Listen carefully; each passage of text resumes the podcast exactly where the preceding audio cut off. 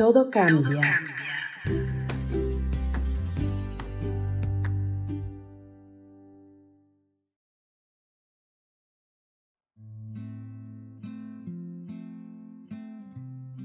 Desperté tarde. El día estaba hermoso. Debía preparar mi café y algo de comer, pero lo que tenía era son solo dos huevos y algo de pan. No me importó. Comí lo que tenía en ese momento.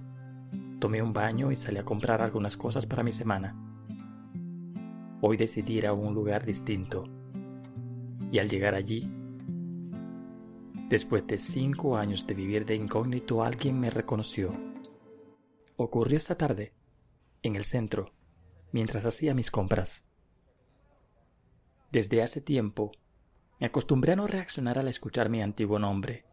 No fue eso lo que me hizo responder, sino la voz que lo pronunciaba.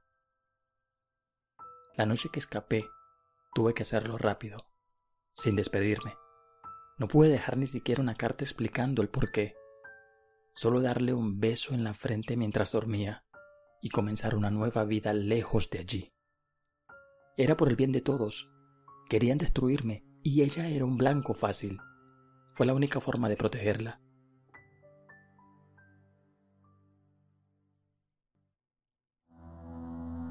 Cuando se descubre una red de corrupción tan grande como la que había desbaratado, el costo puede ser muy alto. A veces la justicia no es demasiado bien recibida si se ven alterados los intereses de personas tan poderosas.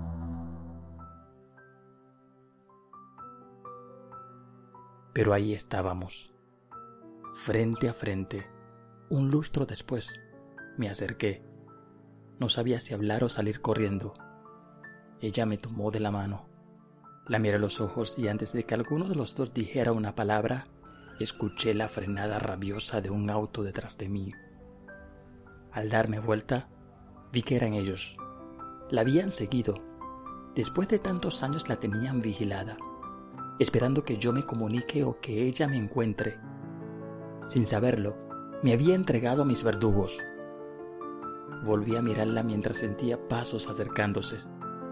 Estaba cansado de huir, pero no podía dejar que la lastimen. Tenía que hacer algo.